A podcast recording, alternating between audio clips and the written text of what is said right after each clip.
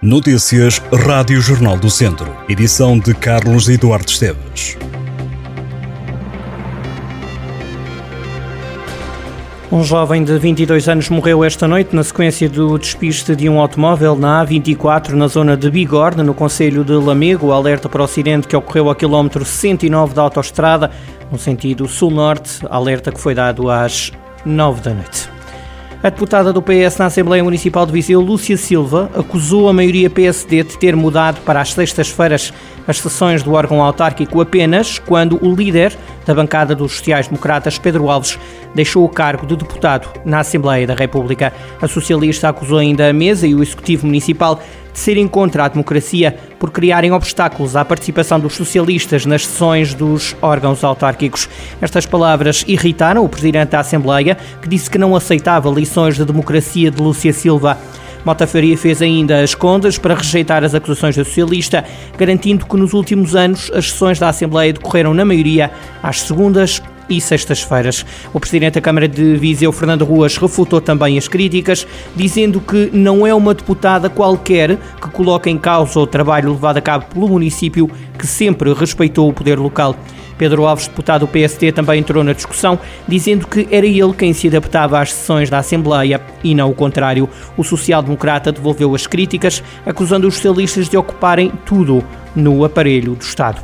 Nos trabalhos que estão a decorrer durante esta manhã, os deputados da Assembleia aprovaram ainda uma proposta da deputada do Bloco de Esquerda, Lúcia Vilhena, que recomendou ao Executivo Municipal a gratuitidade dos transportes públicos para jovens até aos 23 anos, idosos, desempregados e pessoas com deficiência ditou o destino que Tondela e Académico de Viseu se voltassem a encontrar para além do jogo que ainda vão ter que realizar na segunda Liga.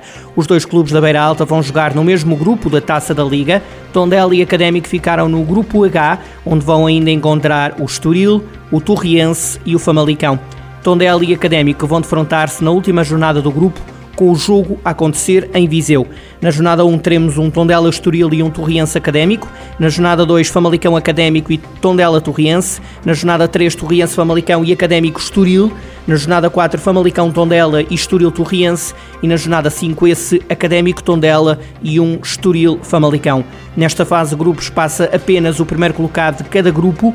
Na primeira fase, a taça da Liga está agendada para entre 18 de novembro e 17 de dezembro. Seguem-se os quartos de final a uma mão, entre 20 e 23 de dezembro. A Final Four decorre em Leiria de 24 a 28 de janeiro. 43 anos após a criação, o Serviço Nacional de Saúde tem um novo estatuto que pretende organizar melhor o funcionamento, dar mais autonomia aos hospitais e garantir maior motivação dos profissionais. São 106 artigos que vêm substituir o anterior estatuto, que estava em vigor desde 1993, mas também adequar o SNS à nova Lei de Bases da Saúde aprovada em 2019 e que clarificou o papel e a relação entre os vários atores do sistema de saúde em Portugal. Aprovado em Conselho de Ministros a 7 de julho, o normativo prevê alterações em várias áreas do SNS, como organização e funcionamento, a política de recursos humanos e a autonomia das instituições.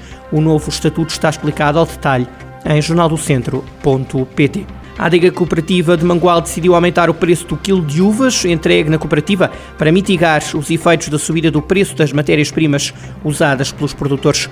O aumento do preço foi de 10%, o que equivale a um pagamento extra de 5 cêntimos por quilo de uva. O preço a pagar varia entre os 50 e os 80 cêntimos, em função das castas que são entregues pelos viticultores.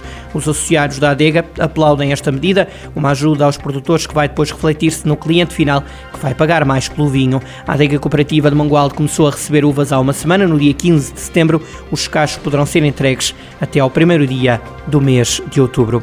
Vila Nova de Paiva foi o primeiro município da região Viseu de Olafões a apresentar o plano municipal que quer promover a igualdade e a não discriminação. O plano foi apresentado sete meses depois de, em fevereiro, ter sido dado início ao processo com a elaboração do diagnóstico do Conselho. O plano prevê o respeito à igualdade entre homens e mulheres, medidas para a prevenção e combate à violência contra as mulheres e à violência doméstica e também o combate à discriminação em razão da orientação sexual, identidade e expressão de género. Estas e outras notícias em jornaldocentro.pt.